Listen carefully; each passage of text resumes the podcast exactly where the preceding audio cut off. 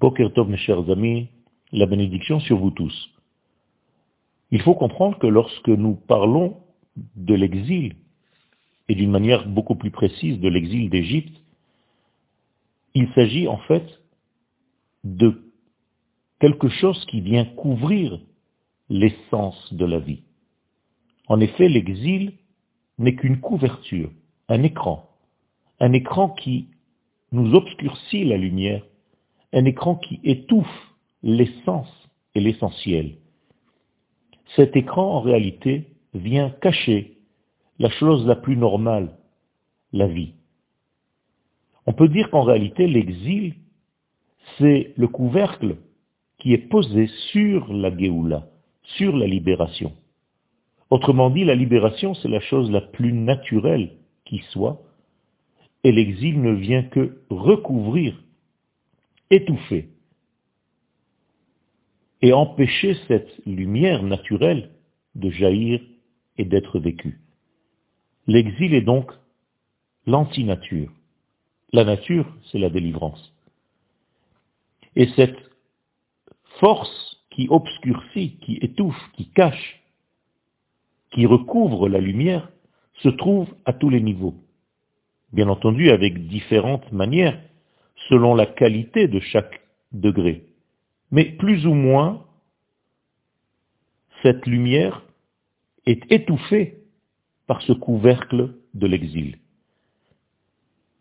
La chose la plus dure, c'est lorsque nous sommes dans un état d'Égypte qui est en réalité synonyme de la perte de l'identité.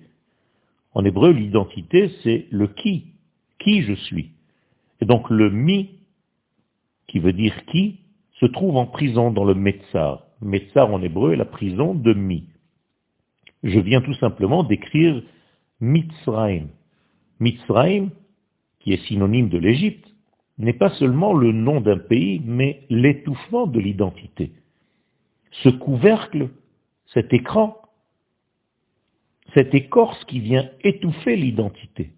Et lorsque l'homme perd son identité, eh bien, il n'a plus de direction dans sa vie. Et pour sortir de cette situation, il faut dépasser quatre niveaux plus un cinquième. Les quatre niveaux sont énumérés dans la Torah. Le premier d'entre eux, c'est je vous sortirai. Il faut d'abord sortir de la situation, c'est-à-dire que dans le monde le plus concret, il faut prendre conscience que nous sommes dans un étouffement. Et donc il faut sortir, il faut quelqu'un qui vienne me faire sortir de cela. Le deuxième degré, je vous sauverai. Ce sont les moments de tranquillité, de temps en temps, même dans les moments les plus durs de notre vie, nous avons quelques instants de bonté, quelques instants de calme. Ça, c'est la deuxième phase de la sortie. Comme si on voulait nous montrer que nous pouvons sortir. Et de temps en temps, nous avons ces airs de repos. Le troisième degré, c'est Vega Alti, je vous sauverai, je vous libérerai.